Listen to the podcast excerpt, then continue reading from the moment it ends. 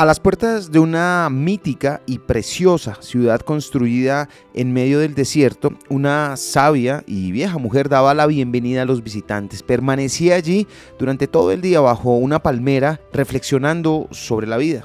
Una mañana llegó un turista que afirmaba haber visto el lugar en sus redes sociales y quería conocerlo, conocer sus costumbres. Y justo antes de ingresar a la ciudad le preguntó a la mujer que si podía contarle qué tipo de personas habitaban ese lugar.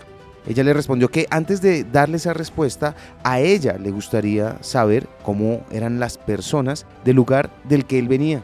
Sin pensarlo por un instante, el turista le respondió que era gente perezosa, ignorante, chismosa, mentirosa, creída, ególatra, materialista y, en fin, que se dejaba llevar solo por las apariencias la razón por la cual quería conocer un sitio mejor. La vieja sabia le respondió, pues lo siento mucho, pero me temo que aquí en la ciudad el panorama es muy similar. Desconcertado y con algo de vergüenza, el turista dijo entonces que prefería proseguir su camino y buscar otro lugar para conocer. Ni siquiera entró en la ciudad. Al atardecer, ya cuando la mujer estaba a punto de irse a su casa, se presentó otro turista, muy risueño, en la entrada de la ciudad. También, al ver a la mujer sentada bajo una palmera, le dijo que hacía tiempo que deseaba visitar esa ciudad en medio del desierto. Y sonriendo le dijo, ¿puede contarme algún detalle curioso de sus habitantes? ¿Cómo son?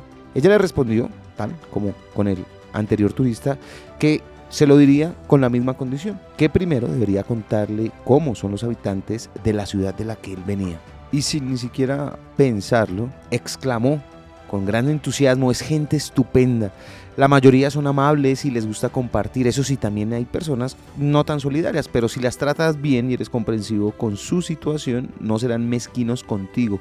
Les encanta sonreír y compartir. En fin, la gente del lugar de donde vengo es estupenda.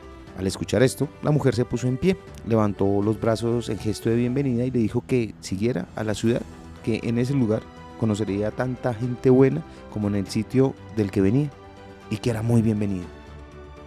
Este relato nos enseña el por qué cada turista encuentra en la ciudad lo que lleva en su interior. No solemos ver la realidad tal como es, sino cómo somos nosotros.